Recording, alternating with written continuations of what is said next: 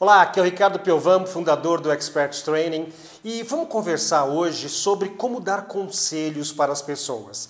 Provavelmente você é um expert em alguma coisa, você conhece alguma coisa muito bem, você já passou por uma experiência. E o que acontece? As pessoas vêm pedir conselho para você, elas vêm pedir um aconselhamento, o que, que elas têm que fazer perante algum problema que elas estão passando. Então eu quero te mostrar quatro passos muito assertivos para você dar conselho para as pessoas. O primeiro passo é o seguinte: quando alguém vier te pedir um conselho, não menospreze o sentimento dessa pessoa. É, isso é uma coisa que tem que tomar muito cuidado, porque às vezes para você, aquele problema que ela está passando, aquela dificuldade, a solução é muito óbvia. A solução para você é muito simples, mas para você que é um expert naquele assunto, ela não é. Então, cuidado, cuidado com as caras que você fa faz, as palavras que você. para não menosprezar. Você precisa entrar na dor da pessoa para conseguir compreendê-la melhor. Por quê? Porque para você talvez isso não é difícil, mas para ela talvez seja muito difícil.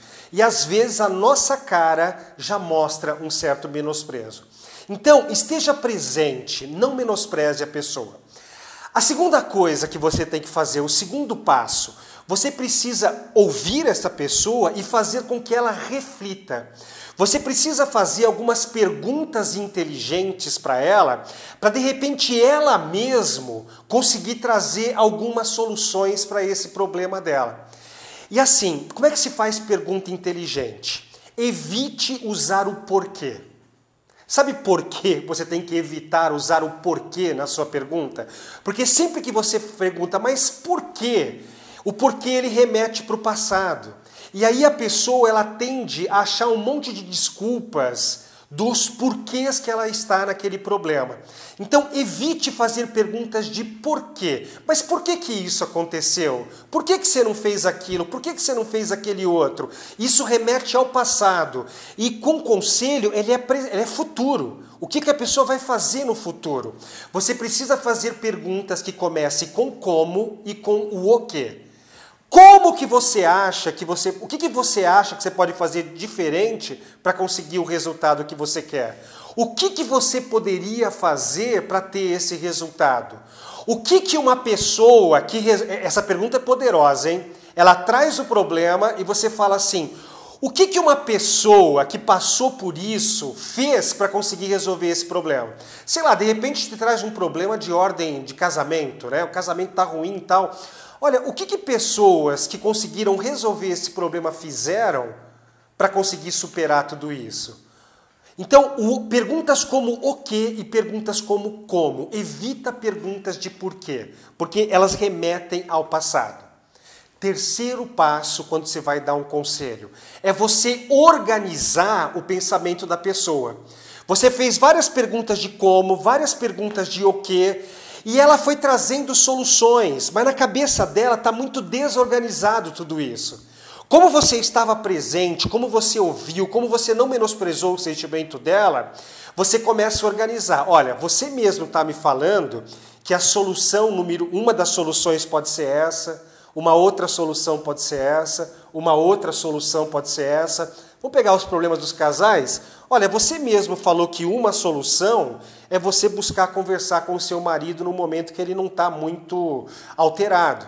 Uma outra solução que você mesmo trouxe é uma terapia de casal. Uma outra solução que você trouxe é a própria separação. Não sei, ninguém está querendo que ninguém se separe, mas você é organizar. Ó, você mesmo falou que existe essa solução, essa solução e essa solução. Então, o terceiro passo é a organização de tudo isso. Quarto passo é você dar a sua opinião. Sabe, quando alguém está te pedindo um conselho, isso não é um processo de coaching, aonde você não dá a sua opinião, você não fala. Ela está pedindo a sua opinião. Então, de repente, você organizou e você vai lá e fala para ela: se eu fosse você, eu iria nessa terapia de casal que você mesmo falou. É você dar. A pessoa está esperando de você que você trabalhe um primeiro passo com ela. Legal? Olha, olha como é fácil você que tem um conhecimento sobre um assunto, alguém te pedir uma opinião, te pedir algum conselho, você usar esses quatro passos aí. Vamos repetir? Primeiro passo, não menospreza. Sabe? É, é, não é você que está passando por isso, é ele. E de repente o medo, a tristeza, a raiva está muito forte e não é tão forte assim em você porque você já passou por isso. Segundo, faça perguntas que começam com como e começam com o que. Evite o porquê, porque ele remete lá para o passado. Terceiro passo, organize o pensamento da pessoa.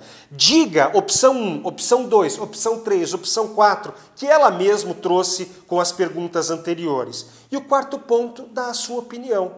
Aquilo que você acha, porque é isso que ela está te esperando. Esse não é um processo de coaching, é um processo de aconselhamento. Bom, eu estou mandando para você vários vídeos né, sobre esse mundo dos experts. Eu não sei se você já é um palestrante, um coach, um treinador. Eu não sei se você é um profissional que trabalha dentro de uma empresa. Mas eu sei que você pode pegar todos esses conhecimentos e transformar em e-books, livros, palestras e treinamentos. E eu quero te ajudar muito nessa caminhada. Aqui embaixo tem um botão, é um botão para eu poder te mandar mais vídeos pelo Facebook. Então é só você clicar, você vai se cadastrar numa lista especial do meu Facebook e além de você receber os meus e-mails, você recebe notificações pelo Facebook que eu mandei mais um vídeo para você sobre esse mundo dos experts. Os experts que pegam seus conhecimentos e ajudam as outras pessoas e acabam sendo muito bem remunerados com isso. Aguarda o meu e-mail, aguarda a próxima notificação do Facebook, clica o botão aqui embaixo Estou te mandando mais conteúdos. Até lá, tchau!